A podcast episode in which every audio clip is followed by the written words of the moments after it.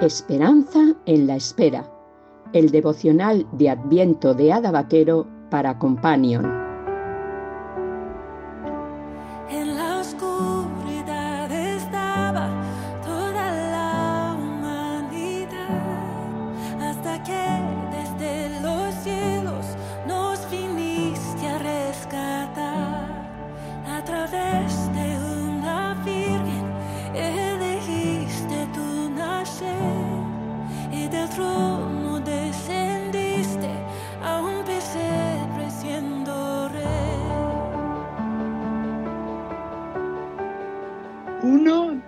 De diciembre.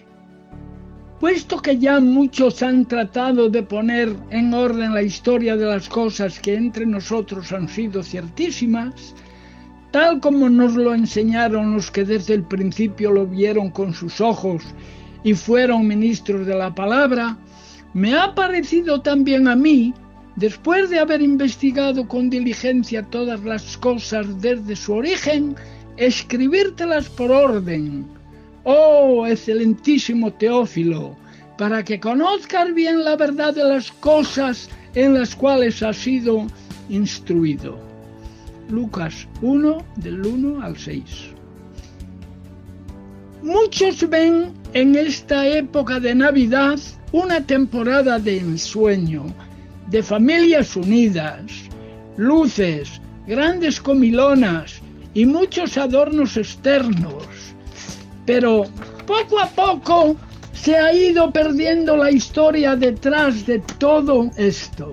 Si bien es cierto que la celebración de la Navidad en un principio comenzó con la sacralización de una fiesta pagana, la realidad es que lo que intentaron hacer en los primeros siglos es aprovechar un tiempo de fiesta ya establecido para cambiar el enfoque de los que se habían convertido al cristianismo hacia lo que ahora daba sentido a sus vidas, el nacimiento de un Salvador.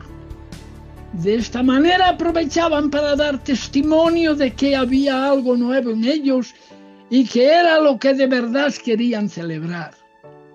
Sea como sea, y aunque sabemos que al parecer Jesús no nació en diciembre, se ha mantenido esta fecha, ¿cómo podríamos haber escogido cualquier otra para celebrar un acontecimiento que, como dice Lucas, ha sido ciertísimo? No creo que nadie se atreva, teniendo en cuenta la evidencia histórica, a negar la realidad de la existencia de la persona de Jesucristo porque historiadores como el mismo Lucas escribieron pocos años después de que todo esto ocurriera para dar testimonio de lo que habían visto y oído. Lucas no fue un hombre cualquiera, fue una persona culta que aprovechó sus conocimientos en otras ciencias para investigar y recoger los hechos del nacimiento y la vida de Jesús tal y como aparecen relatados en su Evangelio. Esto es muy importante para nosotros los cristianos, porque nuestra fe no está basada en fábulas ni en mitos que han pasado de generación en generación. Está fundamentada en hechos históricos. Lucas estaba preocupado por Teófilo.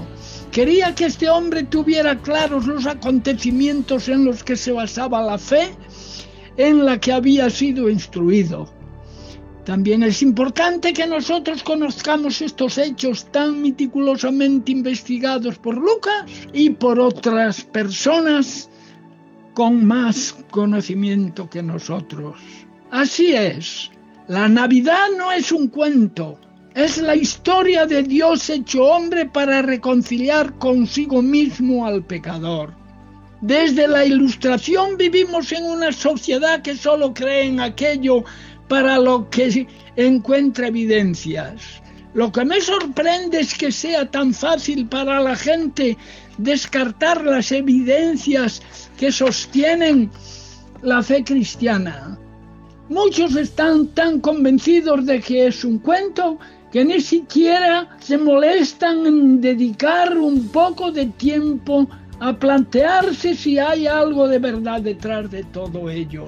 Gracias doy a Dios por el don de la fe que nos permite ver y creer ciertísimamente que Jesús es el Hijo de Dios, el Salvador del mundo, y que todos los acontecimientos que vamos a ver relatados en el Evangelio de Lucas y en otros libros de la Biblia son las experiencias reales e históricas de hombres y mujeres como nosotros, pero que tuvieron el privilegio de ver con sus ojos a Jesús y contaron con sus labios lo que habían visto.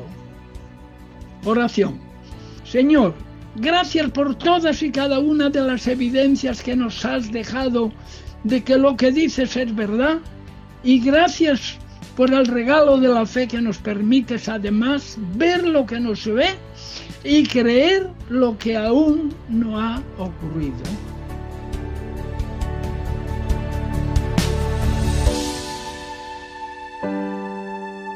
Companion, la Asociación para el Cuidado de los Mayores, te ha ofrecido Esperanza en la Espera, mientras llega la Navidad.